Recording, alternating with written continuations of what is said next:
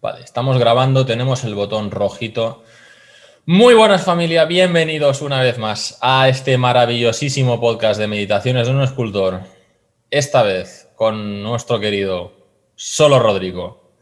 Y bueno familia, ya sabemos lo que esto, lo que esto significa, Rodrigo, que cuando vienes aquí significa que hoy toma, hoy toca tema deep, profundo, hoy, toma hoy toca tema serio Tómate divertido. Uy, madre mía de mi vida. ¿cómo estamos finos, estamos finos hoy, ¿eh?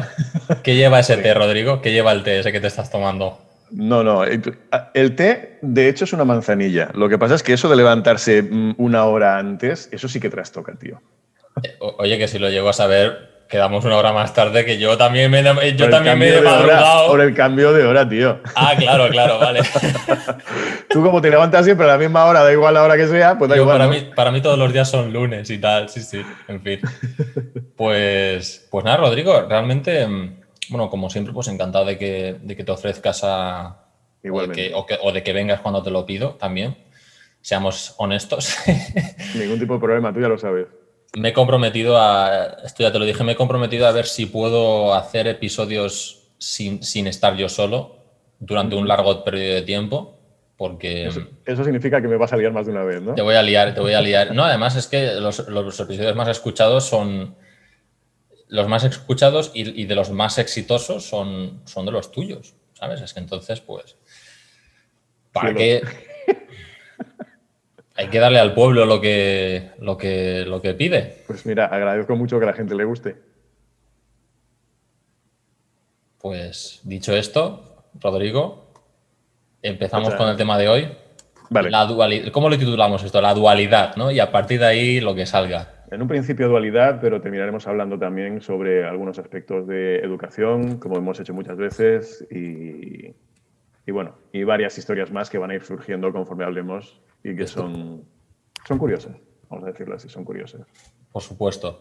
Pues sí, realmente sacamos este tema porque, bueno, yo creo que si uno es observador, no sé si, no sé si esa es la palabra, se dará cuenta de que igual más hoy en día, no sé tú qué opinas, o igual ha sido siempre así, pero nos damos cuenta ahora de que cada vez más está todo como muy polarizado, ¿no?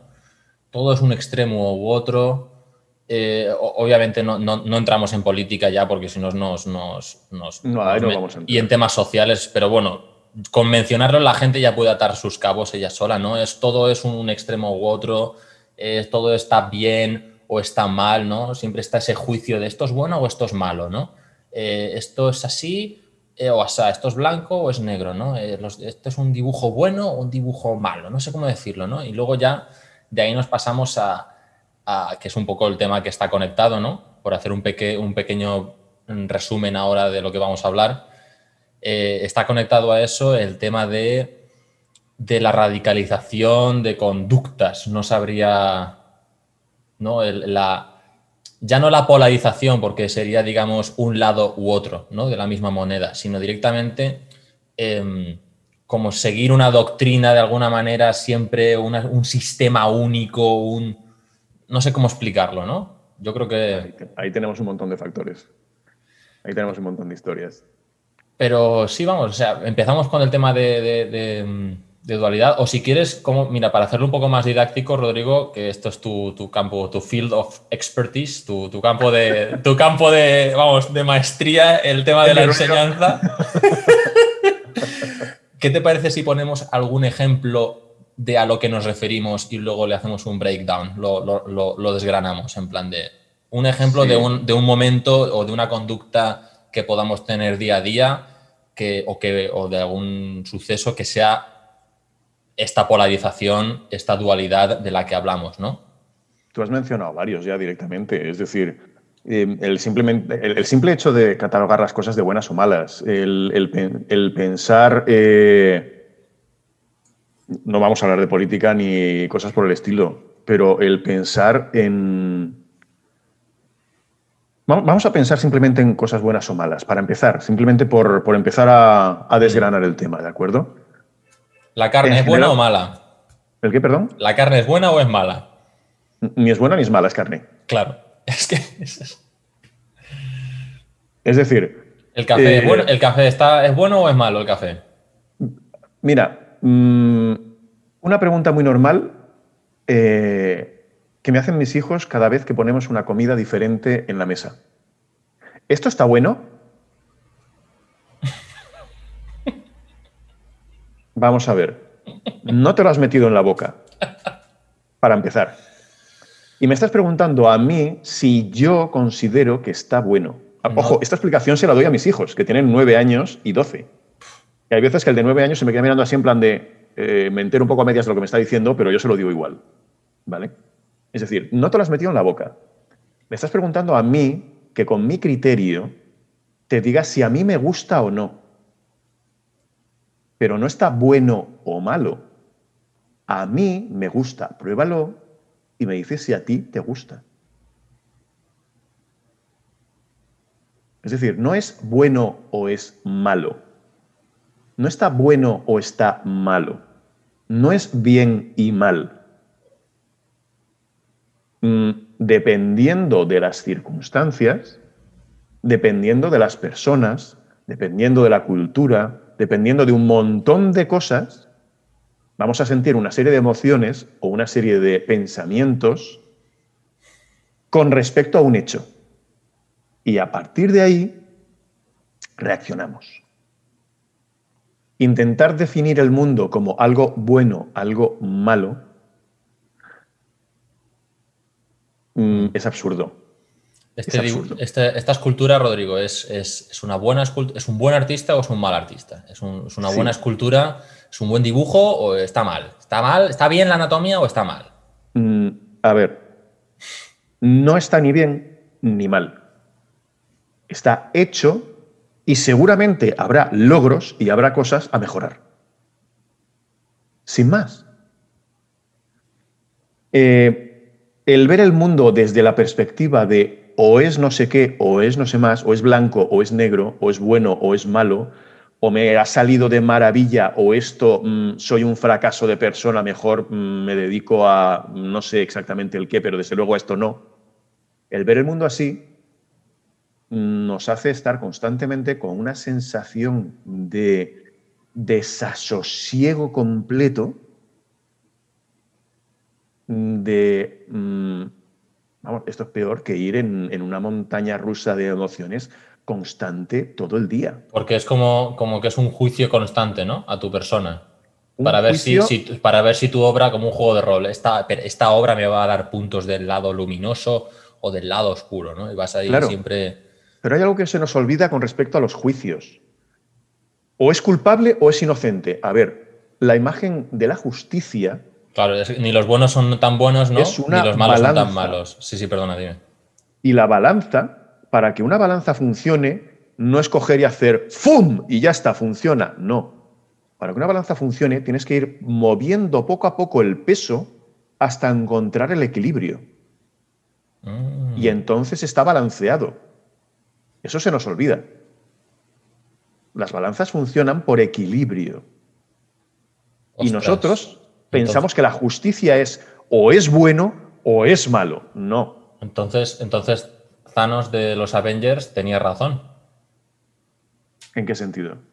da igual, es una gilipollez lo que te acabo de decir. No, no, no, no, no es una gilipollez. Es decir, Es cuando- si quitas cuando a la mitad de la cuando- población, cuando- la cosa funciona. Hombre, Cuando sale, cuando sale, bueno, es que yo no soy muy fan de los, de los superhéroes y tal, ¿no? Pero eh, Thanos, su misión era como, como aniquilar la, la mitad exacta de la galaxia, ¿no? Y luego hay una escena muy que se ha hecho un meme que es cuando, sala, cuando saca la, la daga y la pone en los, en los dedos y dice balanceado, como todas las cosas deberían ser, ¿no? Entonces es como, en fin, gilipollez aparte, para romper el A ver. perdona. lo que pasa, a ver, el fin no justifica los métodos. Sí, sí. Que tiene razón que mm, hay una superpoblación, que hay no sé qué, vale, no vamos a entrar ahí tampoco. Sí, no, pero- es que eh, te lo he dicho por, por hacer el tonto. Sí, eh, sí, sí, sí, sí. Que su razonamiento es muy posible, sí. Los métodos, muy, muy cuestionables. Claro. Sí, pero bueno, volvi- al volviendo al tema. Volviendo a la historia. eh, el problema que tenemos en muchas ocasiones es que para nosotros las cosas son o buenas o malas, o blanco y negro. Es una polarización de nuestro modo de ver, una dualidad. Soy yo y es el resto de la gente. Es mi ego contra el resto de los egos. Somos nosotros, y al decir nosotros estoy hablando de eh, España contra no sé qué, un partido de fútbol contra el otro partido de fútbol, el Real Madrid contra el Atlético Madrid. Los pobres contra los ricos, ¿no? Claro. Eh, en el momento en que hay un nosotros, hay un ellos. Y es una polarización, es una dualidad. Cielo, infierno. Aparte, hay que tener en cuenta una cuestión. Entramos, en, entramos en materia, sí, sí. Claro, nuestra cultura es una cultura judeocristiana que es mm, de polarización completa. Cielo e infierno, Dios y la tierra. Eh, cuerpo y espíritu. Nuestra cultura judeocristiana, además, es una, una cultura que desde el comienzo hace polos. Hombre y mujer, Adán y Eva, padres, padre, madre, primigenios. Claro. Ostras, Y a partir de ahí empieza todo.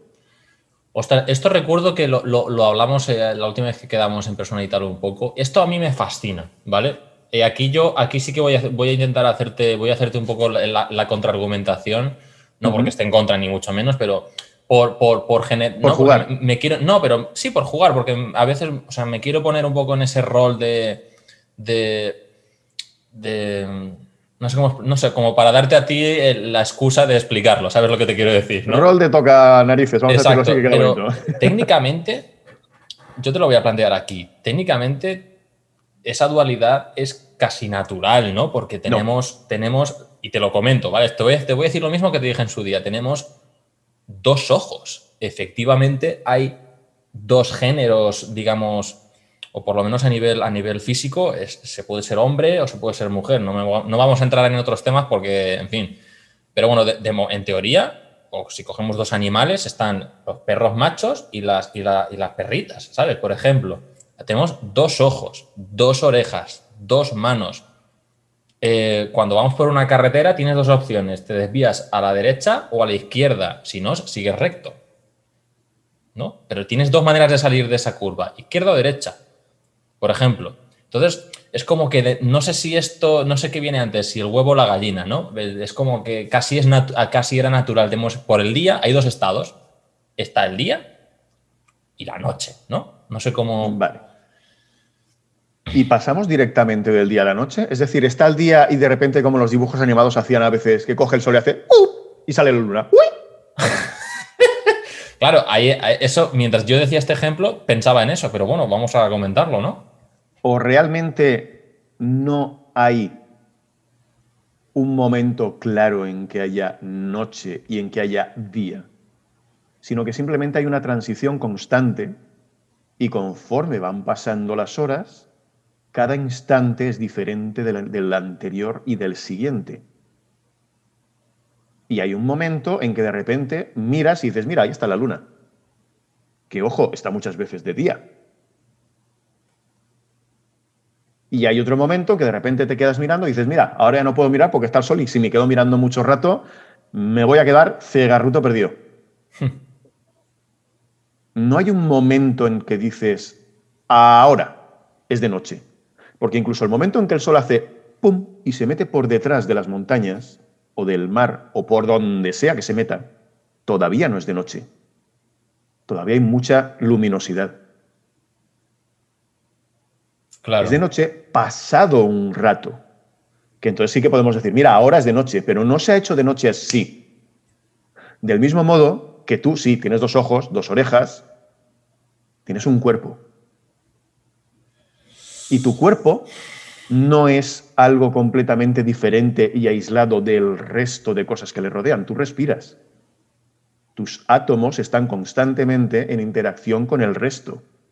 Tú transpiras, no solamente respiras. Entra aire, sale aire. Algo que está fuera, el aire, entra dentro de ti, forma, forma parte de ti en esos momentos. Hay átomos de oxígeno que se cambian por átomos tuyos. y sueltas. No hay una diferencia real entre tú y lo que hay fuera. Tú transpiras. Es como estar en un líquido, ¿no? De alguna manera, que es como todo muy...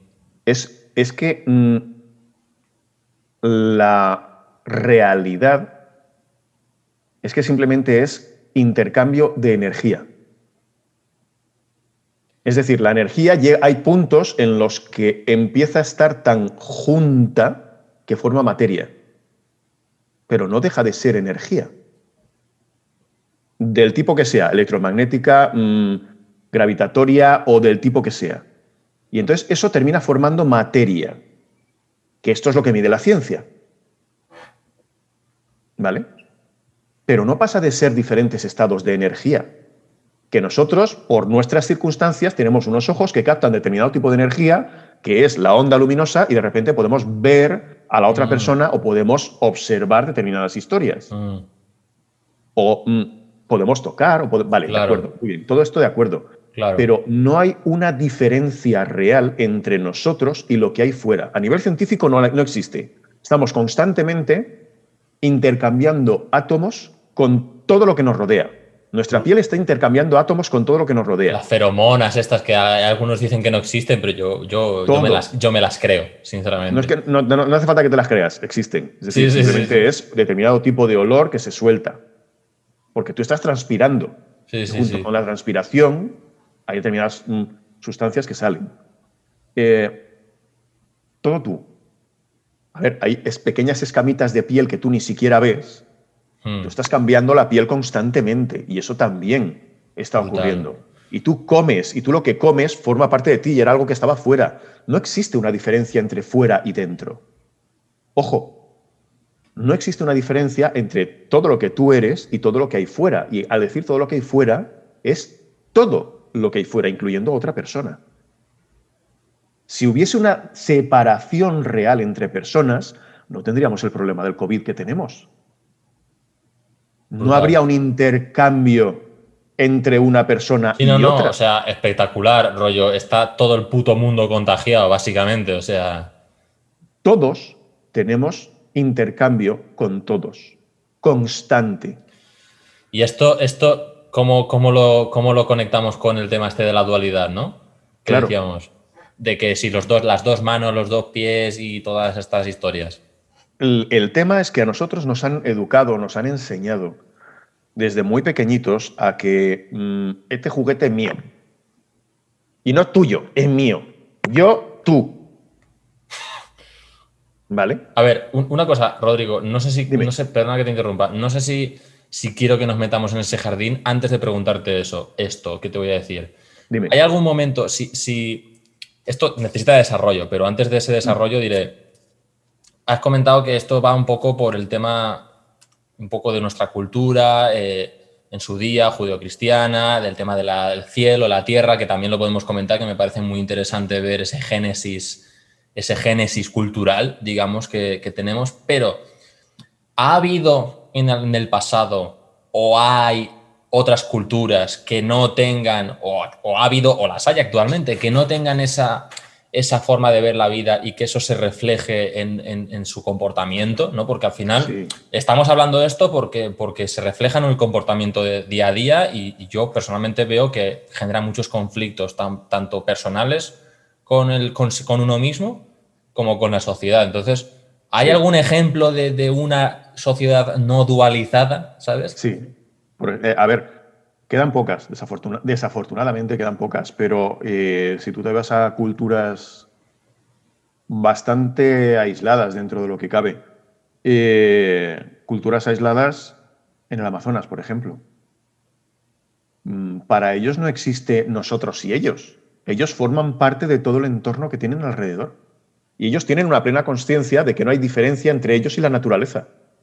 La dualidad nos está llevando a esto, por ejemplo somos nosotros y el ser humano siempre se ha considerado superior. ¿Por qué superior? Pues porque es distinto del resto.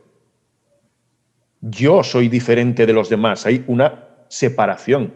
Hay culturas en las que de repente dicen, no, no, no, no, es que no, existe una separación. Son culturas tribales en las que de repente, mm, eh, son culturas en las que no tienen un Dios, un concepto de este es Dios. Claro, ese Dios mm, que es diferente del resto ya está haciendo una separación, una dualidad. Claro, eso significa, bueno, o sea, pues nos estamos yendo como súper lejos, ¿no? Porque te iba a decir, los egipcios o algunos, no, estos, estos eran duales ya, porque tenían, ¿no? O, al ser politeístas es otra historia. Cuidado, el politeísmo sí queda un matiz distinto. Mm, igualmente hay nosotros y ellos. Pero el matiz es que eh, para las religiones politeístas, sobre todo las, las, antiguas, las religiones antiguas politeístas, los dioses no eran esto es lo que es y es lo que es y no hay más que lo que es, mm. sino que eran el ejemplo de algo. Mm. Había un, era, por eso los dioses eran tan humanos. Mm. Es decir, eran dioses que seducían a humanos, humanas, no sé qué, y luego mm, mm. tenían hijos y tenían semidioses, eran dioses que se emborrachaban, eran dioses que mm, hacían fiestas, eran dioses muy humanos. No era un ente extraño, maravilloso, que solamente... Un ser, un ser cósmico de luz y amor. No, era muy humanos. Se mataban entre ellos y tenían celos y de repente se daban de leches porque se habían enamorado de la misma persona. Hostia. Eran muy humanos, eran ejemplificaciones de determinado tipo de comportamientos. Y cuando tú querías comportarte de determinado modo, venerabas a ese Dios. Porque querías terminar siendo ese tipo de comportamiento. Eran ejemplos. Es muy interesante, ¿no? Es como, como tomarlo de inspiración, es como un toque, como un motivo. Efectivamente, lo que pasa es que eran inspiraciones muy potentes, porque eran dioses. La mentalidad de, aquel entonces era muy distinta. Por eso también la gente eh, era en cierta medida eh, menos radical a la hora de permitir otras religiones. Es decir, vale, tú puedes tener la tuya siempre y cuando también veneres a la, mía. Esto ocurría, por ejemplo, en Roma. Mm. Tú puedes tener tus dioses siempre y cuando cojas y vete a, el mío, vengas y también le pongas un ramito de flores. Ahí, ves ahí al templo de Júpiter y deja un laurel. Efectivamente. Tú haces eso, puedes coger de luego en tu, en tu casita y tener, vete tú a saber qué otro dios. Puedes tener a Mitra si te apetece. Eh, entonces, esto ya daba una diferencia seria, pero realmente el cambio fue mm, hace aproximadamente unos 10, entre 10 y 15 mil años cuando el hombre empezó a eh, cultivar. Ahí es cuando hubo un cambio serio. Sí, porque ¿cómo conectas, ¿cómo conectas ese, hecho tan, tan natural como es el comer? ¿no? El mm. comer. Es comer. sí, sí, sí, sí. Comer es natural. sí, sí, sí. Bueno, te lo digo, es como toda la culpa del cultivo. no, toda la culpa del cultivo no. En realidad, eh, ¿ves? Eso, eso, es una. Este, mira, mira, mira, te lo iba a decir. Toda culpa cultivo. Te lo iba a decir. Exacto, sí, sí. Vale. No, no, no. Eh, eh, la, historia es que mm, en determinado momento mm, el ser humano. Teníamos una mentalidad que es muy difícil de pensar hoy día. Que era de comunión con. de pensar para nosotros, que era de comunión completa con el entorno. Existía la madre naturaleza y la madre naturaleza nos acompañaba y a veces nos daba un cachete. Claro, que es lo que decías de las tribus estas del Amazonas, que lo entienden todo como, un... Sí, sí. Un todo. Es que es un todo, es que somos un todo. Somos un todo, completamente. Entonces, claro, eh, desde esa perspectiva, cualquier hecho que ocurriese no estaba desligado de todo lo demás. Mm, se me ocurre, te pones malo, Mm, mentalidad occidental actual, ¿qué tienes? ¿Dolor de cabeza? Vamos a curar el dolor de cabeza. Vamos a ver, espérate, ¿y por qué tengo dolor de cabeza? A lo mejor el dolor de cabeza me viene, vete tú a saber de qué movida, que como. Y resulta que cuando como no sé qué, me da dolor de cabeza y yo no lo uno directamente porque nuestra mentalidad está completamente separada, está disgregada. No existe una mentalidad holística, una mentalidad completa, una mentalidad en la que todo esté unido. Claro, esto nos lleva a, lo que yo llamo el síndrome de la pastillita de hoy en día también. Correcto. Es, uno de los ejemplos. uno de los miles y miles y miles de ejemplos que podemos encontrar de cómo mm, separamos. Eh, estoy, es decir, estoy sano si no tengo que ir al médico. Ojo, ¿eh? Ojo a esto. Ojo a Cuidado. esto. Ojo a esto. Perdona, puedes estar hecho una porquería Y no y al tú médico. todavía no te has enterado. Mm. Y cuando te, no, te toca ir al médico es porque ya estás tan hecho polvo que entonces no te queda más narices que ir al médico, pero no has estado sano. No estabas sano, Totalmente, tío. ¿vale? Entonces, ¿sano o no? Pom, pom. Lo que decíamos, cuando Como- nosotros como empezamos un, a un interruptor, un interruptor on-off, ¿no? Sí. Cuando nosotros empezamos a cultivar hubo un cambio de mentalidad. El cambio de mentalidad en realidad fue, nosotros antes dependíamos de la madre tierra. Nos dedicábamos al nomadismo, íbamos de un lado para otro, cazábamos y agradecíamos a la madre tierra que nos hubiese permitido cazar, que nos hubiese permitido eh, poder coger a ese animal, coger la vida de ese animal para alimentarnos. Le agradecíamos al animal el haber dado su vida para nosotros alimentarnos. Y estábamos unidos a todo. Eh, dábamos vueltas y encontrábamos vallas y nos las comíamos, encontrábamos fruta y nos la comíamos, y estábamos unidos a todo. Y hay un punto en el que, de repente el ser humano dice, "Mm, yo puedo coger una semilla, la planto aquí, me espero un número de años, esto se ha transformado en un árbol y ya sé que aquí voy a encontrar cerezas, voy a encontrar peras, voy a encontrar manzanas, voy a encontrar no sé qué cada vez que pase. Ostras, pues voy a tirar muchos por aquí y así cada vez que pase tendré muchos. Sé que no voy a tener hambre. Y esto evolucionó un poco más y dijo, ostras, es que me empiezo a dar cuenta De que hay un ciclo aquí. Efectivamente. Si tú empiezas a mirar a ver, se han encontrado, por ejemplo, eh, huesos en los que marcaba las estaciones. Iba marcando con. cogían los, los hombres Mm. antiguos, cogían un hueso, iban marcando, haciendo muescas de las lunas para calcular cuántas estaciones, cuántas lunas, cuánto tiempo pasaba. Hay un detalle en esto que, nos- que- que, mm, no se nos tiene que pasar por alto.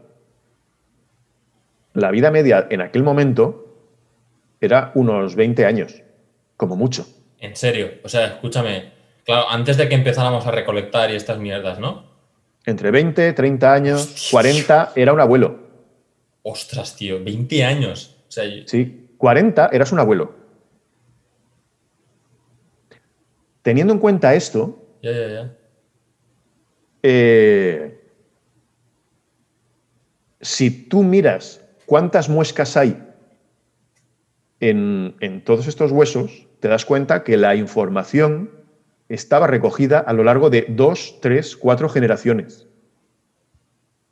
Es decir, se iban pasando el hueso del padre al hijo o del aprendiz, eh, perdón, del maestro al aprendiz y iban poniendo exactamente para poder llevar un registro.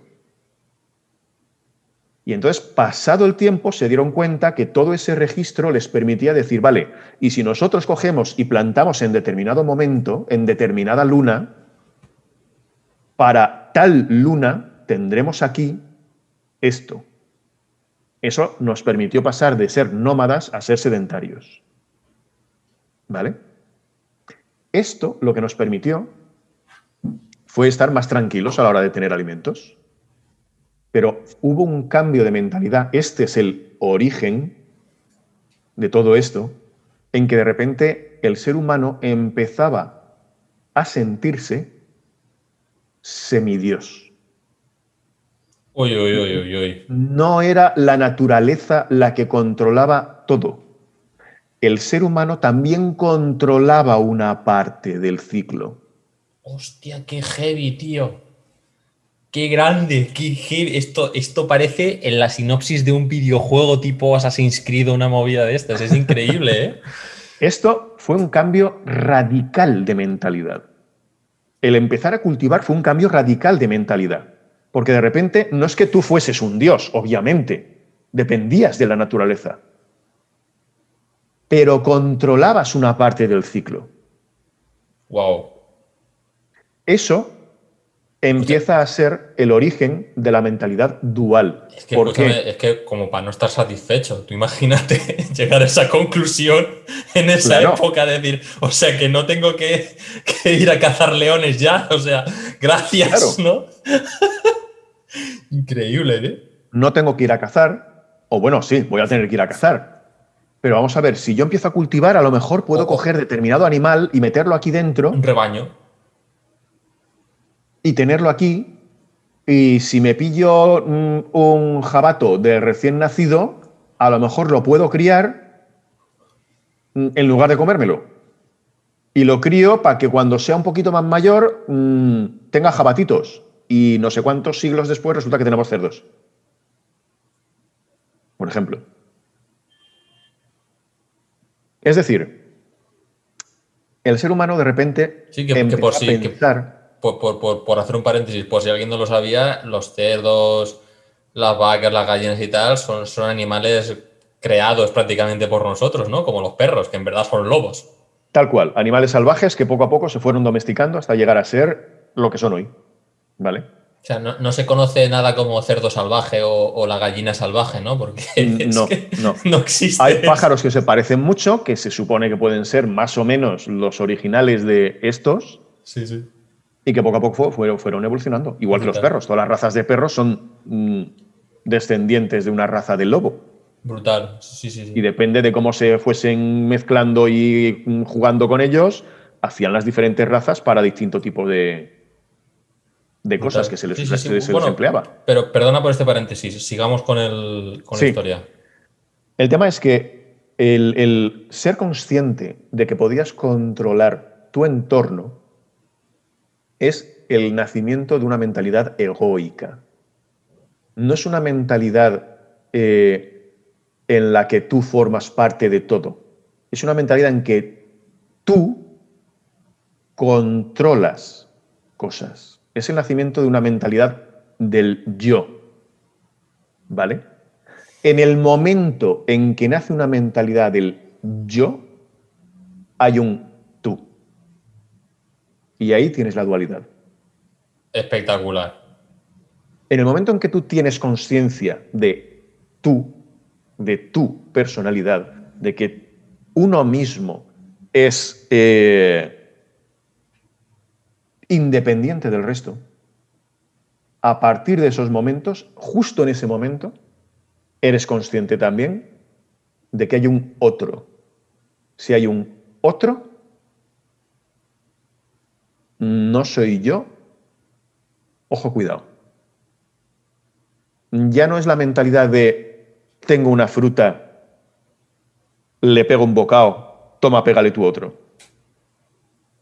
Es una mentalidad de tengo una fruta, le pego un bocado, tú quieres, cultívala, tío. Hostia puta. Bueno, Empieza a ver familia, terminamos el episodio hoy. No, hombre, no. No me jodas, tío. Vamos a seguir, joder. Sí, sí. Claro, hay una mentalidad dual a partir del, a partir del momento en que nace una conciencia real completa del ego. Ah, ¿No existía antes? Sí. Pero de un modo completamente distinto, de un modo mucho más diluido. De un modo, es una conciencia de un ego que forma parte de un todo de un yo que formo parte de todo lo demás que hay alrededor. Que entre tú y yo no hay diferencia. Esa mentalidad de repente cambia y yo soy yo, tú eres tú. Ojo, el ser humano, cuidado, eh, trabajaba siempre eh, unido con otras personas. Mm. Siempre, hemos siempre hemos sido seres gregarios, trabajamos en grupo, eso es lo que nos ha permitido sobrevivir frente a otras especies. Eh, por lo que parece, por ejemplo, el eh, neandertal era más independiente. No trabajaba tan bien en comunidades grandes. Eso nos permite a nosotros tener ventaja sobre el neandertal. Ojo, cuidado, también eh, gracias a la, maravillosa ciencia, que para muchas cosas es muy buena, ojo, hmm. eh, se ha descubierto que nosotros tenemos genes de neandertal a capazos. Es decir, que en algún momento los cromañones, los neandertales y el Homo sapiens y el sapiens sapiens y todos estos. Hicieron ahí fiesta pagana, ¿sabes? Vamos, se lo pasaron entre ellos que no veas. Sí, sí, sí. Pero al final, eh, los que más sabían trabajar en grupo eran los que consiguieron perdurar más. ¿Vale?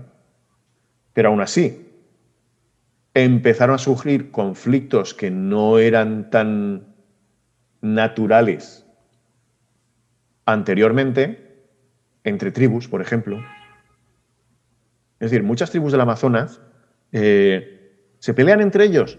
Sí. Pero en la mayor parte de ocasiones, no. Lo que hacen es quedar entre ellos y hacen intercambio de hombres, mujeres, y luego cada uno se va por su lado. Hmm. Colaboran incluso con eso. Imagínate eh, tu pueblo con el pueblo de al lado, que se junten, hagan intercambio de mm, hombres y mujeres y se vayan. Para nosotros es impensable. Coges, quedas con los vecinos y te... Mm, a ver, esto nos suena ya a coña. Sí, sí, sí, sí. Sin pero, porque tenemos una mentalidad completamente distinta. Tenemos una mentalidad de lo mío es mío y lo tuyo es tuyo. Ojo, podemos colaborar en determinados momentos para conseguir determinadas cosas. Pero cuidado, lo mío es mío. Hostia. Claro, yo es que tengo, tengo, voy a confesar, ¿vale? Una cosa, mm. Rodrigo. Mientras me estaba diciendo esto, yo por dentro, yo por dentro estaba pensando, ¿Pero esto es bueno o es malo?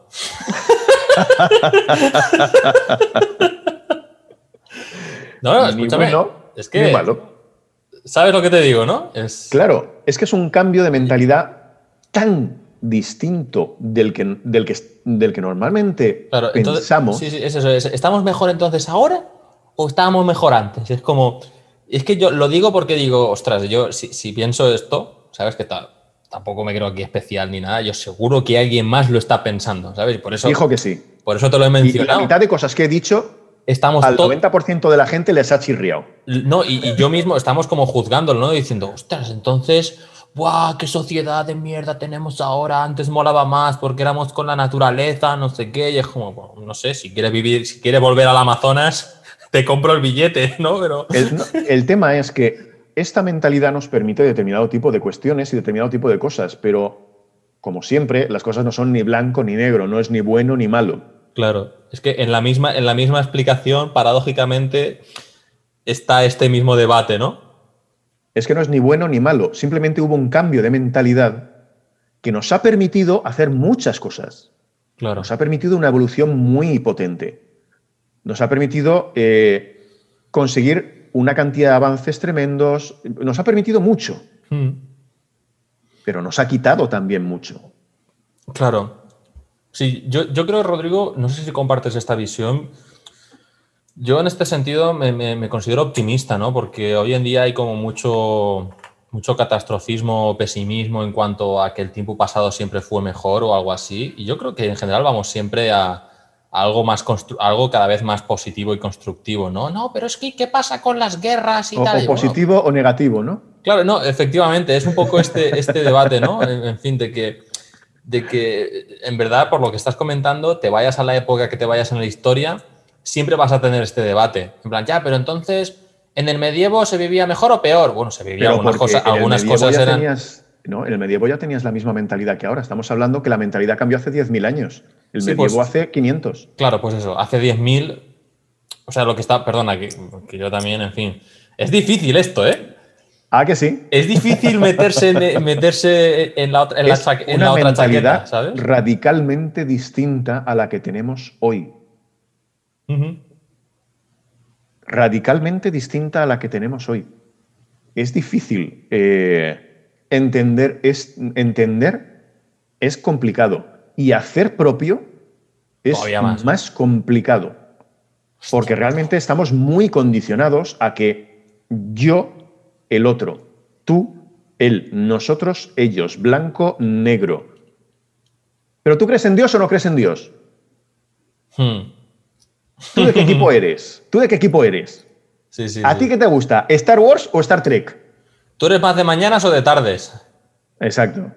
¿Estudias o trabajas? Siempre es o una cosa o la otra. No, perdona, es que la vida no es blanco y negro, como, como el cómic de Sin City.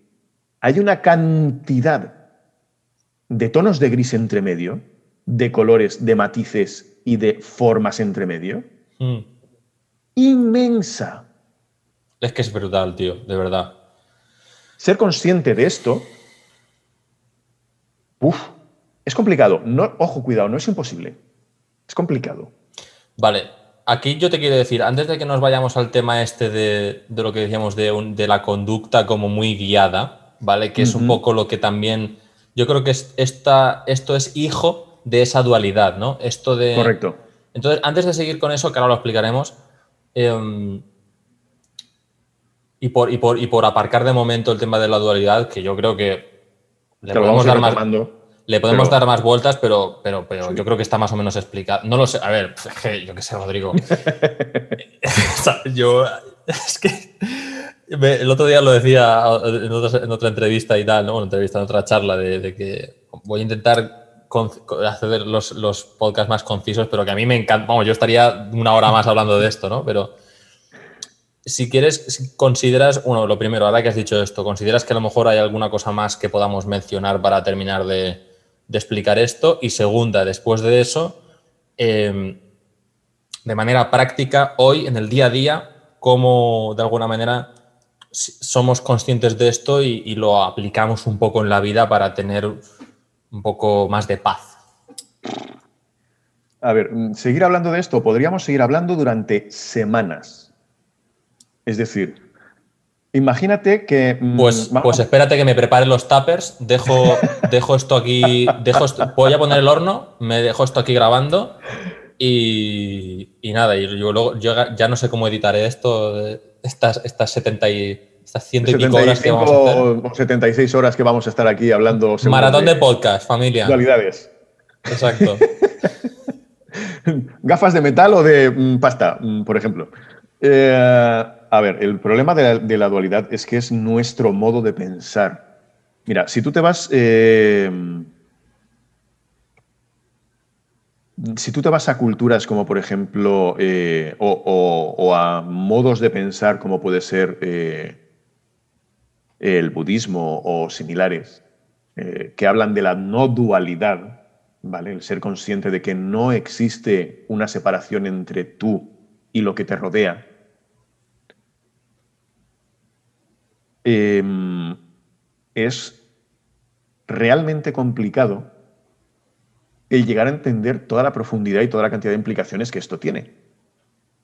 De hecho, mm, tú puedes pasarte años estudiando el tema porque encuentras implicaciones en todo lo que ocurre a lo largo del día. Es que incluso nosotros mismos eh, parece que, que esto también es eh, parte de nuestra, de nuestra mentalidad mm, judeocristiana. Eh, lo que decíamos antes de cuerpo-mente, por ejemplo. ¿vale? Sí, el alma, el alma y el cuerpo, ¿no? El espíritu y la mente, ¿no? Sí. Sí, son dos cosas completamente distintas, vale, muy bien. Em, y ya no solamente eso, al principio era alma y cuerpo, y cuando la gente empezó a dejar de ser creyente, entonces retiró el alma y dijo mente y cuerpo. Mm. Es decir, todavía lo dualizó más y lo disgregó más, cuando resulta que todo es lo mismo. Sí, mente y corazón, razón y sentimientos. Por ejemplo, y llegamos a puntos al estilo de, mm, hostia, un día tendré que usar el- la seda dental, por decir una cosa que se me acaba de pasar por la cabeza, ¿vale? Y lo piensas como si lo tuviese que hacer alguien. ¿Cómo, cómo, cómo está eso? ¿Cómo está eso? O sea, Imagínate, en lugar de eso, ir al gimnasio. Un día tendré que ir al gimnasio y lo piensas en plan de decir un día, incluso nos hablamos de tú, a nosotros mismos. En tercera, nos hablamos como en tercera persona, ¿no? Claro. Nos, habla, nos hablamos de tú. Sí. Es decir, cuando tú te miras al espejo, te hablas de tú. Claro, te, te hablas a ti mismo, claro. Tú a ti te dices, Alex, no sé qué, tal, tío, a ver si haces. Yo a mí me digo, Rodrigo, tío, haz no sé qué. Rodrigo, a ver cuando coges y vas al gimnasio, por decir algo, ¿vale? ¡Wow! Nuestra mente le está hablando a nuestro cuerpo para que nuestro cuerpo vaya al gimnasio. Escúchame, escúchame, esto. Hostia puta, ¿no? Pero Eh, escúchame, esto es, esto lo hacemos, esto es. Esto es la vida de cada. Es que esto es Esto la vida normal todos- de cada uno de todos nosotros. Los días, todas las personas disgregamos absolutamente todo lo que hacemos, separamos absolutamente todo lo que hacemos, como si fuésemos otra persona. Mm, Cuando vemos a otra persona, todavía es más otra persona. Hay una cantidad de implicaciones en todo el tema de la dualidad, ¿vale? Que si tú empiezas a, dar, a ser consciente de todo lo que tú haces a lo largo del día, O sea, el, el self-talk que dicen en inglés, la charla interior que tienes tú, es esto, tío. Este- el Esto diálogo interno, ¿no? cosas Par- más. Parte del diálogo, obviamente parte de todo esto, pero es parte, parte de ese diálogo interno es fruto de, de esto que estamos comentando. tío. Hay, ya te digo, hay una cantidad de implicaciones en esto inmensa, pero inmensa para no acabar. No podemos coger y decir, bueno, ¿y, y- y esto cómo podríamos...? O sea, aquí, literalmente, esto sería para, por decirlo de algún modo, hacer un curso bestia mm, de bastantes horas sobre cuál es el tema para tener una idea clara de cuáles son los conceptos base y luego empezar a trabajarlo a lo largo de Años. todo el tiempo que uno quiera, Hostia. hasta hartarse. Madre mía, yo, yo, di- yo digo, voy a invitar a Rodrigo para hacer un, para hacer un podcast así profundo, ¿no? O sea, hostia, macho, nos hemos, hemos encalado la pelota, ¿sabes? Completamente. Hemos, en- hemos encalado la pelota. Si queda alguien vivo después de, de este momento escuchando el podcast, deciros que gracias por aguantar y, y aferraos a esa neurona que os queda, por favor, porque seguimos. Ojo, cuidado, que todavía viene curva. Todavía, todavía no hemos llegado a. Yo creo que la siguiente, esa segunda parte va a ser más práctica, Rodrigo, creo yo. Puede ser. Puede ser, puede ser, pero eh, no sé cómo ves, si quieres que, que- que vayamos un poco cerrando el tema de la dualidad, porque ya veo que cada vez que abrimos una, una, una puerta es. cada vez estamos más embarrados, ¿no? Es a un Y- castillo completo. No son puertas a decir, mira, miro a la habitación, vale, ya la tengo medio ordenada, salgo. No, no, no, no.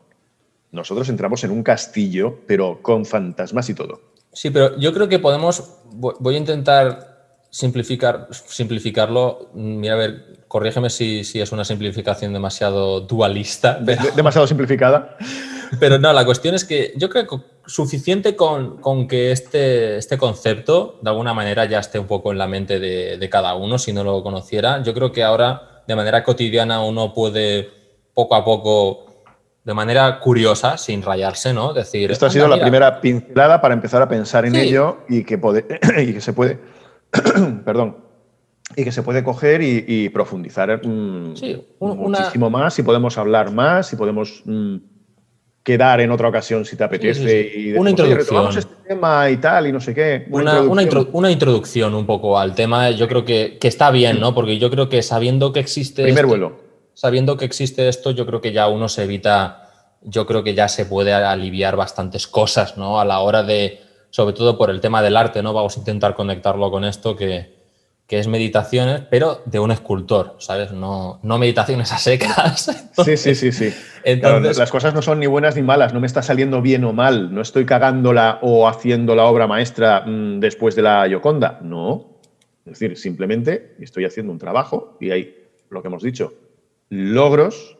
En, este, en, en la misma obra hay Mm. logros y hay cosas para mejorar. Claro. A mí, a mí me gusta decir, cuando a veces me piden feedback o algo, de que, o lo típico, ¿no? Que también es muy, esto muy, viene por lo que hablamos al principio, viene muy de los niños, ¿no? Papá, esto está bien, este dibujo está bien, está mal. Mira, papá, esto está bien, está mal. Es como, me, pasa, me pasa esto a veces, ¿no? No quiero decir que la gente sean niños ni nada, pero, pero ¿cómo ves este dibujo? ¿O, o qué te parece esta, esta escultura? Y es como, ¿está bien? O, o sea, no me, no me dicen si está bien, pero implícitamente es como, a ver, está bien, yo siempre digo, estará bien de acuerdo a si cumple los objetivos que tú quieres que cumpla. No sé si me explico, ¿no? Esta escultura es buena, esta obra es buena o es mala. A ver, esta escultura o esta obra es buena o está bien, vamos a decirlo así, o es, es válida, no sé qué palabra usar ya. Si de acuerdo al objetivo para el cual haya sido creada. Si tú estás buscando de alguna manera, em, ¿cómo decirlo? No, lo típico, eh, los que hacen estilizado o cartoon de dibujo animado es peor que los que lo hacen realista porque la anatomía es más difícil, entonces los que hacen así realista son mejores artistas. Es como, no, es como, obviamente, si el objetivo es crear una obra realista, porque por las razones que sean estéticas, de ocio, de divertimento, tú buscas que ese personaje se parezca lo máximo a la realidad, pues obviamente el cartoon ahí no tiene nada que hacer. ¿Significa que el cartoon es una mierda? No, significa que ahí, no sé si me explico, esa pieza no encaja, simplemente. No digo que esa pieza no sirva, pero en ese puzzle no entra. A ver, es como decir, mm, ¿Qué es mejor? Eh, en realidad no hay nada mejor que otra cosa. Hmm. Es decir, tú lo único que haces es la técnica que tú estás empleando, ir puliéndola conforme vas trabajando con ella. Ir aprendiendo poco a poco a dominar esa técnica. De tal modo que en un momento determinado a ti te permita hacer el tipo de trabajo que tú tienes en mente hacer. Tener la suficiente habilidad como para poder coger y decir, pues mira, ahora voy a hacer algo tan realista que parece que está respirando. A por ello.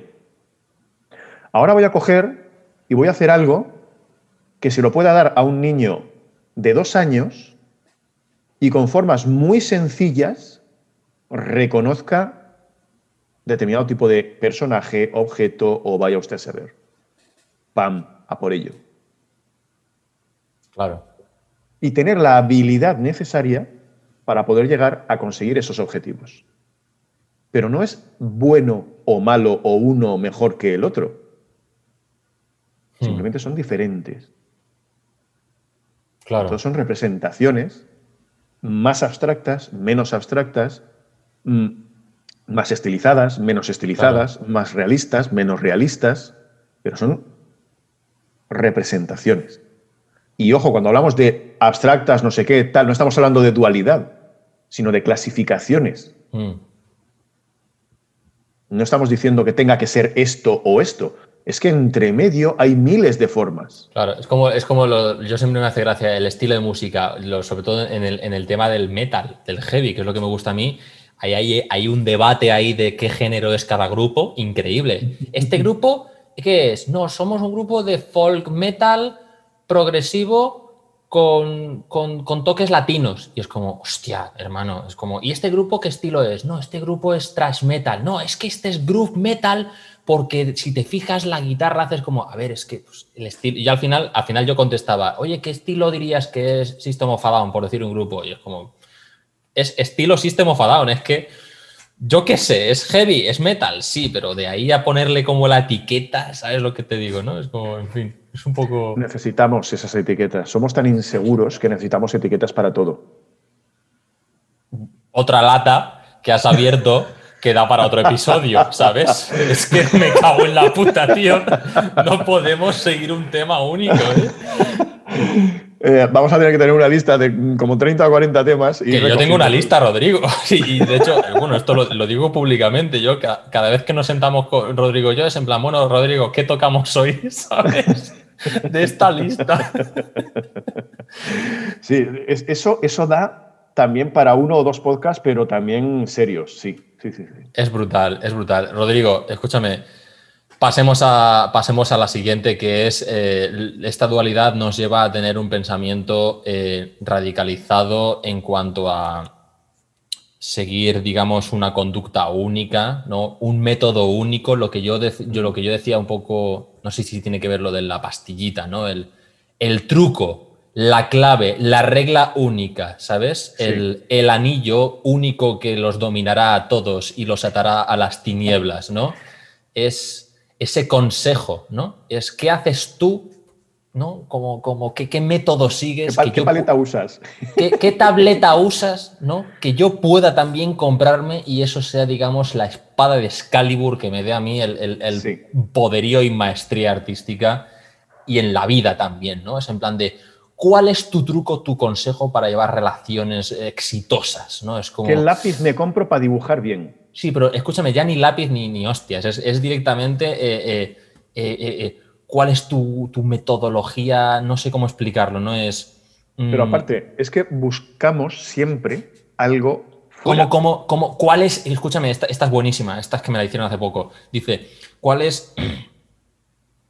¿Cuál es qué trabajo harías para entrar en la industria? ¿no? ¿Qué tengo que hacer? ¿Qué portfolio tengo que tener para ¿Sabes lo que te digo, no? Que yo, yo entiendo que todo esto viene con una intención totalmente inocente, eh, digamos, porque obviamente nosotros queremos conseguir objetivos, queremos llegar a ciertas cosas y queremos averiguarlo. Y si es que lo bueno es hacer preguntas, ¿sabes lo que te digo? Pero al mismo tiempo, yo creo que es muy importante darnos conscientes de, de dónde vienen estas preguntas, porque siempre digo que para tener las respuestas correctas tienes que hacer las preguntas correctas, ¿sabes?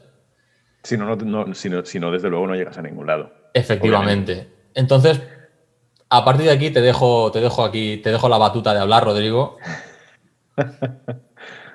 pues mira, el, el ejemplo es que em, antes, de, antes de empezar con, con, el podcast y tal, ya hemos comentado alguna, alguna historieta. Y eh, el ejemplo es el, es el ejemplo que te estaba poniendo antes eh, de comenzar. Eh, bueno o malo. Mis, mis hijos me, preguntan, oye, esto, mm", es decir, cuando, cuando estamos en la mesa con la, con la mm. comida puesta, papá, ¿esto está bueno? Ah, no, lo, de mm. las zapatillas me decías, ¿no? ¿O era el ejemplo ese? Sí, ese, ese viene luego. Venga, va. Papá, ¿esto está bueno? Y mi contestación, que mis hijos tienen 9 y 12 años, y les digo, vamos a ver, no te lo has metido en la boca, yo te puedo decir que a mí el sabor me agrada, pero yo no sé si a ti el sabor te va a agradar o no. Pruébalo y me dices a ver si te gusta o no. Porque las cosas no están buenas o malas, simplemente te agrada o no te agrada. ¿Vale? Eh, buscamos ese bueno o malo. Claro, yo los dejo, sobre todo al de nueve años, lo dejo un poco descolocado, porque el de nueve años lo que quiere es que le diga, sí, está bueno, y entonces lo mete en la boca, ojo, y a lo mejor se lo mete en la boca y hace, yo me gusta. Además con esta cara. Sí, sí, sí. Eh, claro, es que es así. Es decir, eh, desde pequeños les empezamos a enseñar de un modo desnaturalizado. Porque como creemos que todo es o bueno o malo, o está bien o está mal, intentamos que el mundo sea de un solo carril.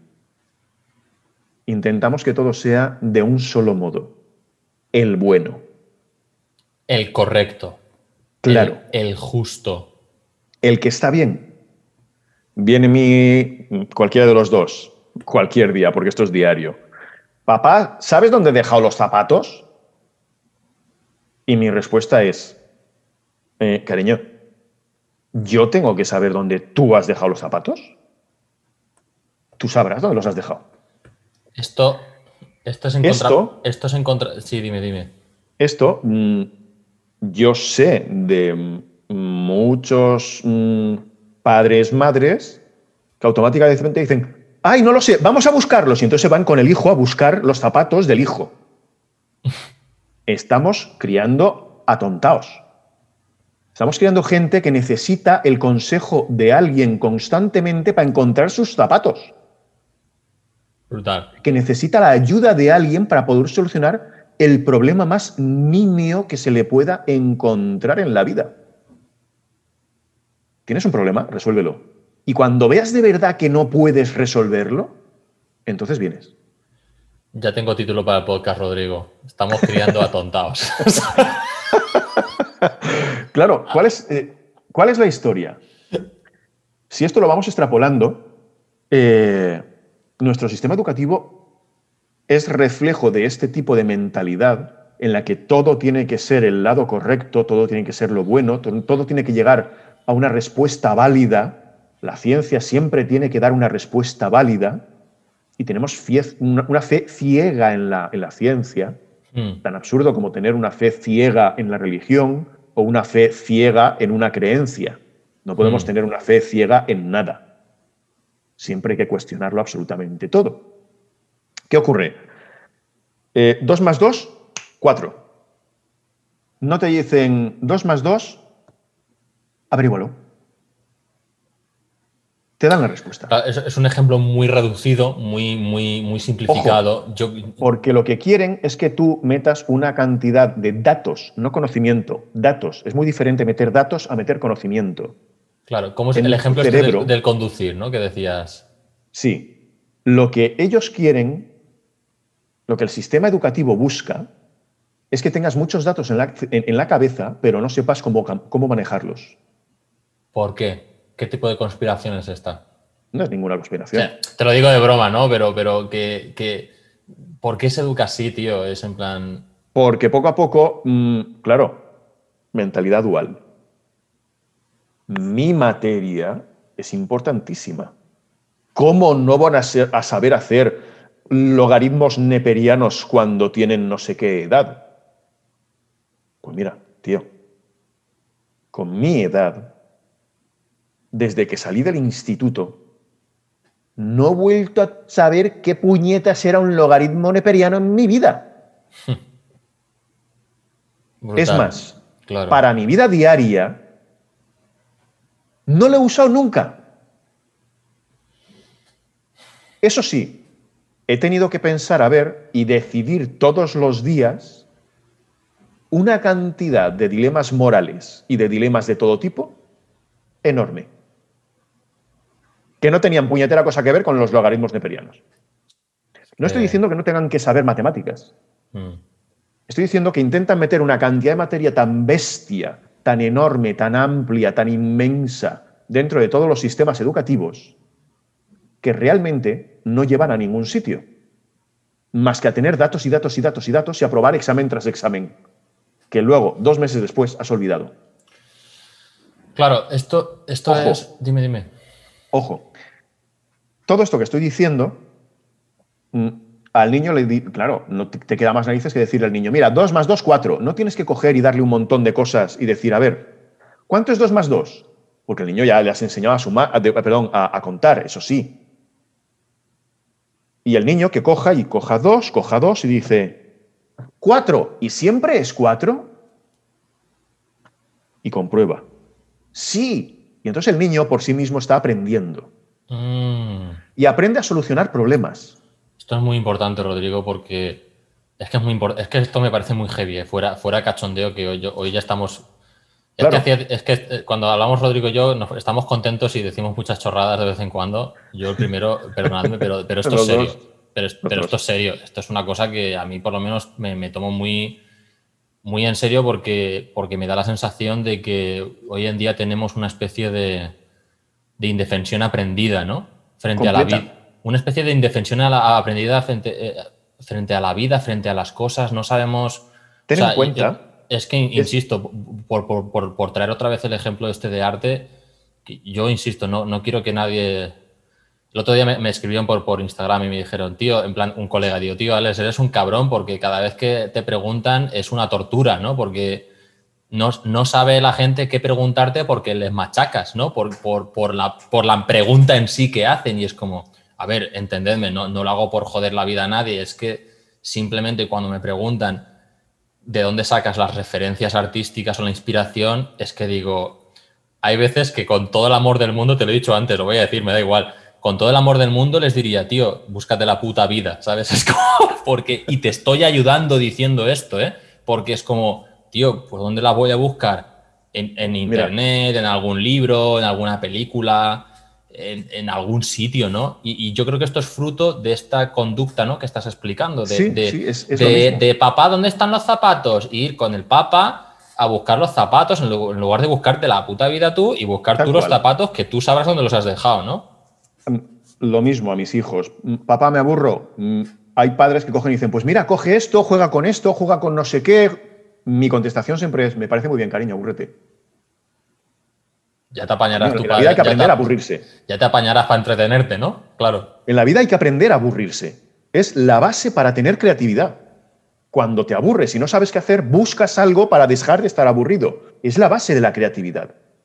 Haremos, haremos, un, episodio, haremos un, episodio, de esto aparte, ¿eh? te lo digo muy en serio. Sí, sí. Eh, si tu padre coge y te dice, mm, pues juega a no sé qué, ya te lo han solucionado. Vas a buscar toda tu vida que alguien te solucione eso. Eso o cualquier otro problema.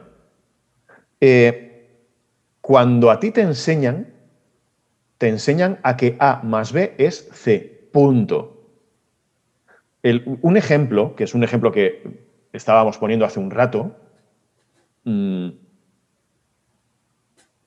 yo creo que en nuestras conversaciones al final tendremos que quedar y desde el momento cero que quedamos hacer así, clic, ponernos a grabar porque ahí va a es, es, lo que el otro día que quedamos Carlos tú y yo fue así en plan de yo creo que la próxima vez me traigo la grabadora, traigo baterías y empezamos a grabar porque de aquí sale de todo. Pero bueno, y es que luego para editar aquello sería un infierno, pero, pero en fin.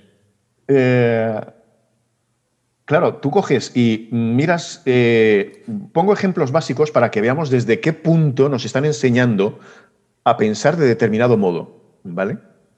Resulta que nos enseñan a pensar al estilo de, vale, eh, pongamos que tú tienes em, ocho años, nueve, cosa por el estilo, ¿vale? Y de repente cogen y te dicen, vale, vamos a calcular, eh, Pepito coge su coche y va a 25 kilómetros por hora. Tiene que llegar a un pueblo que está a 100 kilómetros de donde ha salido. ¿Cuántos minutos va a tardar en llegar? Oh, qué bien. Y entonces el niño coge po, po, y lo sabe perfectamente. Muy bien, tú, eres adulto. Ya no tienes ocho años, ya eres adulto. Y tú miras el reloj y... Mm, es más, tú coges y te pones en el GPS, miras y te dice, va a tardar 38 minutos en llegar. Y tú miras el reloj y dices, a ver, está no sé cuánto, sí, tardo justo. Una mierda. O sea, ni de coña. Porque eso no es la vida. Nos enseñan a pensar de un modo completamente lineal. Es que es una educación, es una educación para, que todos los niños sean, eh, para que sean capaces de tirar cohetes al espacio prácticamente, ¿no? Que es un poco... ni eso, porque para tirar un cohete al espacio necesitas coger y ser extremadamente creativo para pensar formas de romper la gravedad. Hmm. y sin embargo te están enseñando a que la respuesta es única. Solo es una respuesta. Claro, pero eh, en verdad, o sea, intentando defender el sistema de alguna manera, eh, es como, al final realmente lo que se busca es como que tú simplemente sepas calcular cosas. Punto. ¿no? Es porque. A encontrar la respuesta buena. Si no es esa respuesta, está mal. Hostia. Y sin embargo, la vida no es así. Tú entras en el coche y no vas a ir a 25. Va a haber momentos de 25, va a haber momentos de 50. Mm, si no tienes un radar y vas por la autopista, a lo mejor vas a más velocidad. Eh, igual pillas un atasco. Igual se te cruza alguien. Igual tienes un reventón. A lo mejor te, mm, tienes una urgencia y tienes que parar corriendo en una gasolinera porque tienes que ir al baño. Claro. Eso es la vida. Para un problema, tú no tienes una solución. No tienes cuál es la buena. Claro, ahora acabo de caer, Rodrigo, cuando, cuando esas ansiedades que todos tenemos de tomar la decisión correcta, ¿no? ¿Qué hago? ¿Qué hago? ¿Me dejo la carrera y me empiezo a poner con la escultura o con la ilustración? ¿Qué hago? Tal. Porque ¿Qué, le digo? ¿Qué le digo? a, ¿Qué le digo a fulanito? ¿no? ¿Qué le contesto? ¿Qué hago? ¿no? Dual. ¿Cuál es la buena? Brutal. Nos han enseñado a eso. Ojo, eso es el sistema educativo. es muy heavy, en el resto, lo mismo. Es decir, pórtate bien. A ver, ¿qué significa bien? Para un crío de cinco años, ¿qué significa bien? ¿te has portado bien en casa de la yaya? Y el niño, ¡sí, mami! Ni puta idea de niño de lo que significa portarse bien, pero... ¿Qué significa bien? Que el niño esté callado, sentado en un sitio sin hablar, sin molestar. Que el niño esté haciendo el animal y aprendiendo. Brutal. ¿Qué significa bien? Todo el sistema, y al decir el sistema, no hablo del, del sistema educativo, hablo de todo. De, nosotros, ¿no? No de ellos, el sistema. No, no, no, no, no, no. No, el sistema somos nosotros. El sistema es uno. El único modo de cambiar el sistema es cambiarte a ti mismo. No hay otro modo. En el momento en que te empiezas a cambiar a ti mismo, empiezas a salirte de ese sistema. Pero antes de eso, no puedes. Si a ti te han enseñado, porque tu mentalidad, la mentalidad que llevan enseñando desde hace 10.000 años, desde que empezamos a cultivar, si la mentalidad que te han enseñado es una mentalidad completamente dual, o está bien o está mal, todo el sistema está pensado para que las cosas estén bien o estén mal. Es más, es más todo, todo el mundo busca tener un 10, porque es cuando está bien de verdad. No, lo que pasa es que la respuesta está perfectamente adaptada a lo que se suponía que tenía que ser esa respuesta. Pero eso no es la realidad. A un ingeniero le enseñan a calcular determinado tipo de cosas que tienen que salir exactamente así. A un arquitecto, mm. coges y le pones todo lo que tiene que calcular para que el edificio no se hunda. Ojo, cuidado, está muy bien que lo sepan calcular. Prefiero estar en una casa que sepa que no se va a hundir.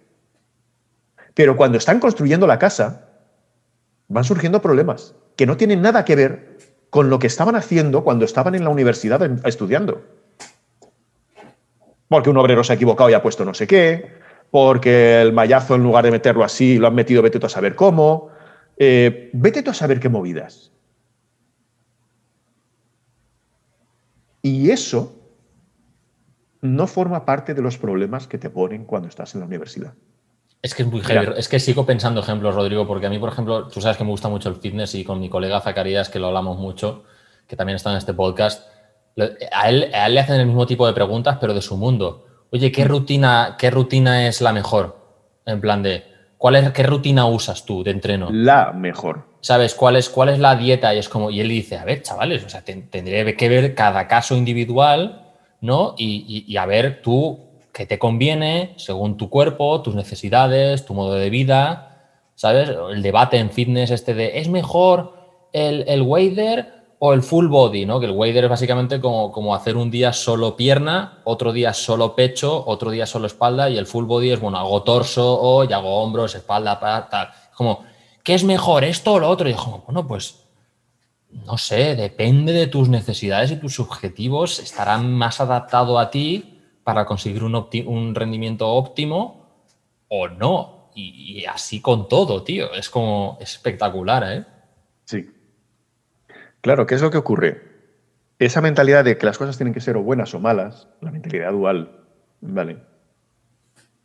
Mm, implica que tengamos necesidad constante de que alguien nos diga qué es lo bueno.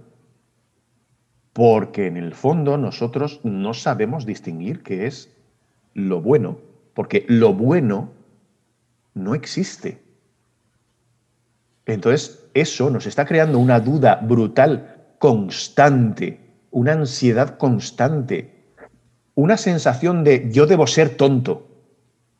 Porque, jolín, si este le salen las cosas bien y a mí no, es que yo no lo estoy haciendo bien. Otra vez dualidad. Claro. Hay una cantidad de implicaciones ahí enorme porque resulta que mm, mm, nos damos cuenta de la complejidad real cuando a nosotros nos están enseñando que las cosas se tienen que hacer bien. Y si no lo haces bien, son mal. Y resulta que a mí cuando me salen, me salen algunas cosas bien, algunas cosas mal, hay veces que me salen más para aquí, hay cosas para, más para allá y hay cosas que no tengo ni idea de cómo empezar a hacer. Y eso es la realidad. Y durante años nos han ido dirigiendo y diciendo qué es lo que teníamos que hacer. Uno de los problemas, mira, tengo una amiga eh, que empezó la universidad, ¿vale? Y estaba en el colegio, un colegio bueno, y ella estaba acostumbrada a que en el colegio los profesores, todos los profesores conocían a todos los alumnos, los profesores llevaban un seguimiento de examen a examen de todo lo que iba haciendo cada uno de los alumnos. Eh, si veían que en alguno de los exámenes no terminaba de funcionar bien, automáticamente hablaban con él, con ella, eh, eh, miraban a ver cómo funcionaba, a ver qué es lo que había fallado, lo que no había fallado, ¿vale? Todo ese tipo de cosas. Ejercicios completamente dirigidos, todo muy organizado, todo muy pautado, con una estructura muy buena para ese tipo de sistema, jolín, con unas notazas espectaculares, ¿vale? La chica termina, se mete a la universidad y flipa. Porque de repente, acostumbrada a que le estaban dirigiendo absolutamente todo, se encuentra que llega a clase, se sienta donde le da la gana, llega un profesor, le cuenta su rollo, se pira y hasta tres meses más tarde no tiene un examen, con lo cual se va organizando ella la vida conforme quiere.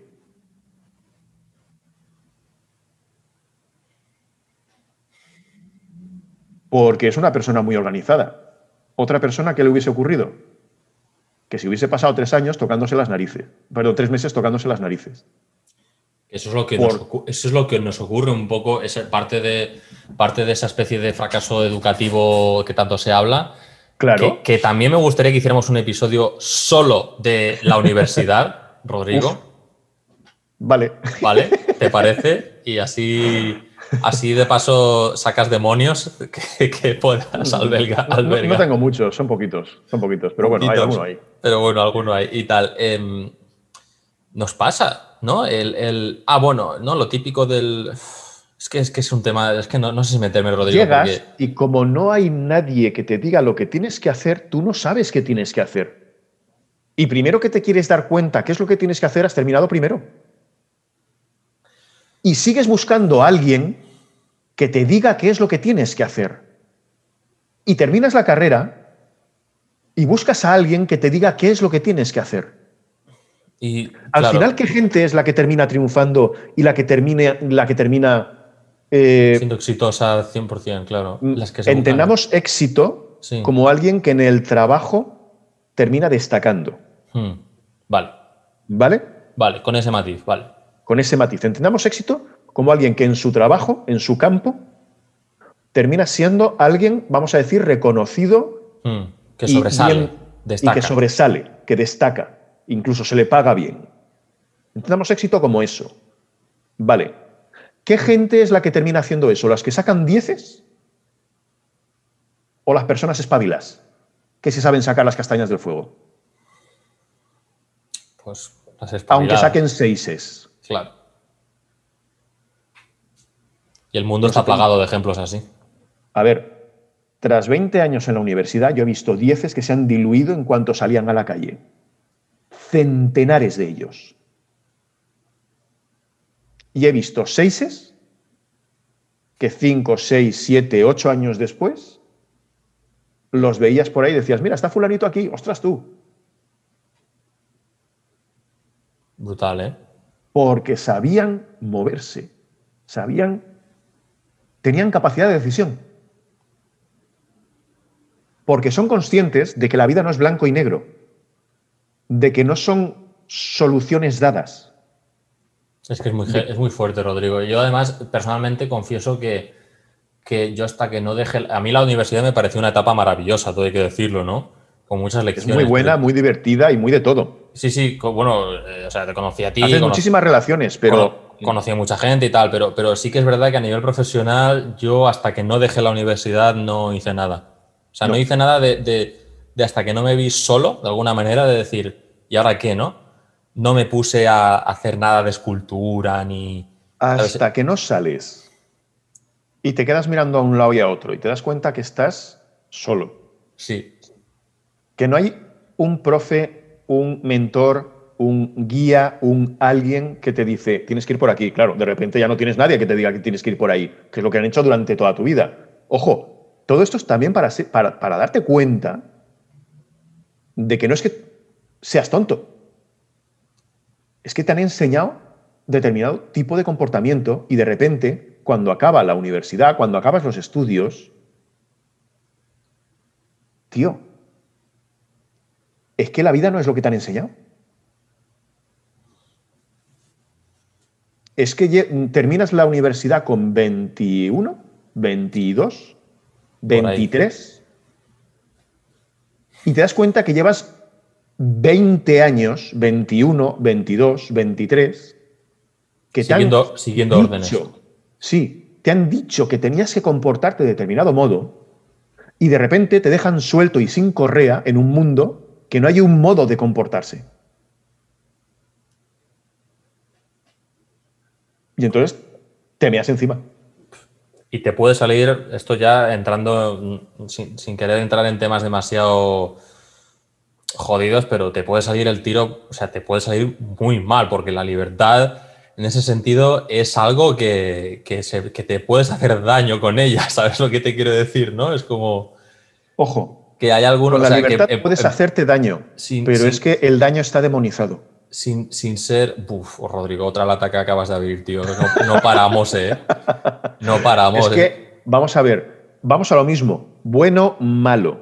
Eh, aflictivo, mm, es decir, Ayer es que te dije, voy a confesar una, breve intimidad. El otro día hablando te dije, Rodrigo, últimamente eh, estoy muy en el ego, siento que quiero, que quiero destruir, ¿no? Como te dije una, comparación muy friki, ¿no? Dije, mm, creo que soy Anakin eh, queriendo acabar con los bandidos Tusken, que, que capturaron a mi madre. Los que no hayan visto Star Wars, es una escena de Star Wars en, las que, en la que el protagonista, pues bueno, va se, vuelve malo, ¿no? Vamos a hablar en términos. Es uno de los puntos de inflexión de. ¿no? Pero sí, te dije algo así como, tío, estoy en una etapa súper ultra competitiva de que quiero machacar a todo el mundo y ser el puto amo, así, así. Vamos a decirlo claro, no me da vergüenza admitirlo. Y tú me dijiste, bueno, ¿y qué tiene de malo de eso? Y me quedé un poco roto, tengo que confesarte, ¿sabes? Pero es que, vamos a ver, vamos a lo mismo, bueno, malo. ¿Por qué? Mm, ¿Qué ocurre? Que de repente tienes ganas de dar caña, da caña. ¿Qué pasa? ¿Que la libertad te puede hacer sufrir? ¿Eso es malo? Eh, ¿Sufrir es malo? Puede ser agradable o desagradable. Eso ya a cada uno, el sufrimiento mm, le puede gustar o no. Pero simplemente es sufrimiento. De ahí se puede aprender tanto. O más. No, tanto. Tampoco mm, digamos que es mejor el sufrimiento para aprender. Es que, incluso hablando entre nosotros, ¿cómo caemos en la trampa? Eh? Es que es espectacular, Ni siquiera es mejor. Simplemente el sufrimiento es algo que existe, que se puede aprender cosas, igual que se puede aprender cosas cuando no estás sufriendo y estás pasándotelo estupendamente bien y disfrutando del momento. Y aprendes de ello. Y son cosas distintas que tú puedes ir aprendiendo conforme van ocurriendo. ¿Qué ocurre? ¿Te duele este dedo? Cada vez que haces así te duele. ¿Eso es malo? No. Te está avisando que ahí hay algo que te hace dolor. Y si ahí hay algo que te, que te duele, mira a ver qué ocurre para solucionarlo. Punto. Ya está. ¿Es malo? No. Es dolor que haya algo que tengo que solucionar. ¿Qué pasa? ¿Que la libertad me hace sufrir? ¿Que trabajar yo solo me hace sufrir? Averigua qué es lo que te hace sufrir, qué es lo que te hace dolor y solucionalo.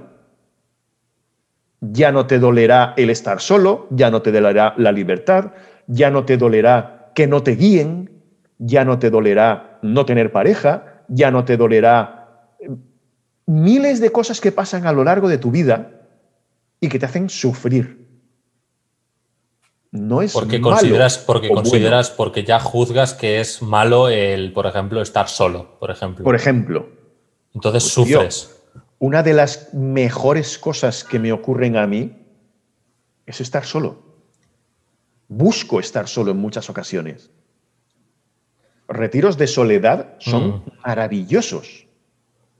El aprender a estar tú contigo, con tus bondades y tus demonios, es una de las mejores cosas que puedas tener en tu vida. Joder. El aprender la Claro. responsabilidad propia con uno mismo es una de tus mejores armas Claro, aquí- ante la vida. Eh, Aquí es que, hostia, Rodrigo, es que esto, estos temas a mí me interesan muchísimo, de verdad. Yo creo, pero te lo digo de verdad. Es que, por ejemplo, el tema de soledad, claro, yo te iba a decir, haciendo de, abogado del diablo, claro, si la escoges tú, no te jode, pero la persona que está sola sin escogerlo, o que se siente sola realmente porque, claro, somos seres sociales, todos queremos contacto, ¿no? Pero, pero el, el querer contacto humano y no tenerlo es jodido, ¿sabes? Y no, no, me explico, tampoco estoy diciendo que, ¿Por qué duele? claro, no lo sé, supongo, porque no tengo ni puta idea, la verdad.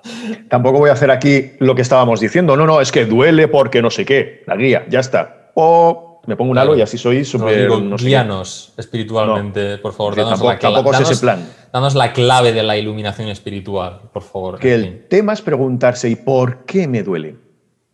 ¿Qué es lo que hace que me duela? ¿Por qué resulta que mm, esto me hace sufrir? Claro, Ostras, es tío. que me han, me han enseñado durante toda mi vida determinados tipos de comportamiento, a bueno, malo, y tengo que darme cuenta que no es ni bueno ni malo, sino Mira, que hay cosas que Ahora que, que- ahora que has dicho esto, otro ejemplo de lo de la dualidad que me parece buenísimo, lo de la ambición. Porque, por ejemplo, aquí ahora, te comento, aquí ahora hemos dicho este ejemplo de, por ejemplo, la soledad. Es decir, ¿por qué, por ejemplo, dices tú, ¿por qué me duele estar solo? Pues porque me han enseñado, ¿no? Pues que, que, mm, múltiples circunstancias. lo que sea. aparte, ojo, cada persona tiene una historia personal que hay que tener en cuenta. Mm, Porque hay determinadas cosas que no se enseñan, pero hay determinadas circunstancias personales que influyen en tu modo de entender el mundo. Cada persona es distinta. Es complejo. Claro, sí, sí, sí. Sí, bueno, se me, se me ha ido un poco lo que iba a decir ahí, pero, pero, pero re- recuerdo el, de- el ejemplo de la ambición, de decir, ah, sí, lo, lo del aceptar, claro, eso significa que tú dices, claro, entonces, por ejemplo, el ejemplo tonto, ¿no? De decir, ah, pues, ¿por qué tal? De alguna manera esto nos lleva a- a- al aceptar esa situación, ¿no? De alguna manera para, para no sufrirla, en ese sentido, supongo. Para comenzar a solucionarla. Exacto. Claro, y, ahí es- y aquí es donde entra, voy a hacer otra vez de abogado del diablo, la mentalidad dual. Ah, pero eso es conformismo. Si aceptas, claro, qué bonito, ¿no? Estoy solo, entonces la solución a ese problema es aceptar mi soledad. Anda y que te den, ¿sabes lo que te.? Es como- claro, y, Sí. yo, y yo lo comparto en cierta manera, de la misma manera, por ejemplo, la, la ambición y la, y, la, y, la, y la aceptación o la humildad, ¿no? El, el querer conseguir algo, ¿sabes? versus el- la, la- aceptación o el agradecimiento de la, de la... O sea, estar en una situación que no te gusta, ¿no? Y al mismo tiempo aceptarla, pero tener la ambición para salir de ella, tío. Eso es jodidísimo de entender para la mayoría de Porque personas. la gente confunde. O sea, la gente, nosotros, yo me incluyo, por supuesto. Las personas, en Sí, general, sí. también porque nos han enseñado a ello. Es decir, la culpa no- no- nunca es nuestra, es nuestra responsabilidad cambiar. Pero no es nuestra culpa porque nos han enseñado un montón de cosas. Hmm, Eh, nos han enseñado Lo- a, lo- equipar, a equiparar claro. eh, aceptación con resignación. Y no es lo mismo. Aceptar es decir, esto es un boli azul. ¿Es azul? Yo acepto que es azul. No me empeño en que sea rojo, no me empeño en que sea negro, amarillo, verde o violeta. Es azul. Yo acepto que es azul. Porque, Quiero porque, cambiarlo. esto- porque es lo que hay, ¿no? Claro. Claro, es lo que hay. Eso es aceptación. Quiero cambiarlo. Pues entonces iré a por otro. Y cogeré uno rosa. Pero el primer paso para cambiarlo es aceptar que este es azul. Aceptar no es resignarse. Resignarse es, jo, pues es azul. Es que, ay, ¿qué voy a hacer? No puedo, es que es azul, es que no voy a poder hacer nada porque es azul. No, es azul. A tomar por saco azul. El victimismo directamente, ¿no? Claro. Me resigno a que es azul. No, yo quiero uno rosa. Pero primero tengo que aceptarlo. Te pongo un ejemplo. Eh, imagínate que empiezo a estar constipado. Con, una gripe. Constipado, constipado. Constipado, una gripe. Que la gripe es un tipo de mm, aflicción que te deja bastante hecho polvo durante una semanita. ¿Vale? Y luego la siguiente semanita, porque en realidad son unos 15 días, la primera semana estás hecho polvo, la segunda semana te recuperas. Vale. Imagínate que yo empiezo a tener gripe acepto que tengo gripe. Y entonces llamo al, al trabajo y digo, tíos, que tengo gripe que no voy. Me quedo en casa. Y me quedo en casita comiendo mm, sopitas y dentro de la cama y mm, descansando todo lo que puedo. Pues en una semana puede que menos empiece a estar bien y en lugar de estar 15 días puede ser que en 10 ya esté, vamos a decir, operativo bastante bien. ¿De acuerdo? Acepto y a partir de ahí pongo una solución. Pongamos que no lo acepto, tengo gripe. No, no, no, no, yo no puedo estar malo, no puedo estar malo, tengo mogollón de trabajo, tengo mogollón de cosas que hacer, yo no, no puedo estar malo, tengo que seguir haciendo cosas. Que esto es lo que hacemos normalmente todo el mundo. Cuando estamos malos seguimos haciendo las cosas como si estuviésemos bien. Estoy cansado, pero tengo que seguir trabajando. Por ejemplo, y sigo y sigo y sigo y sigo y sigo. ¿Qué ocurre? Estoy forzando mi, mi cuerpo para hacer determinado tipo de cosas cuando resulta que ya no está en condiciones de seguir haciendo ese tipo de cosas. No acepto que tengo algo que me está haciendo daño. ¿Qué, ¿Qué, puede ocurrir? Pues que en lugar de ser una semana de estar de descanso y empezar a recuperarme, los cinco primeros días estoy forzando me pongo todavía más malo y en lugar de 15 días de estar mal, termino estando casi un mes. ¿Cuánta gente conoces tú que dice, es que me cojo un constipado y no me lo quito en todo el invierno? Y se pasan todo el invierno tosiendo. Acepta que tienes un constipado y cúratelo. Si un constipado es una semana.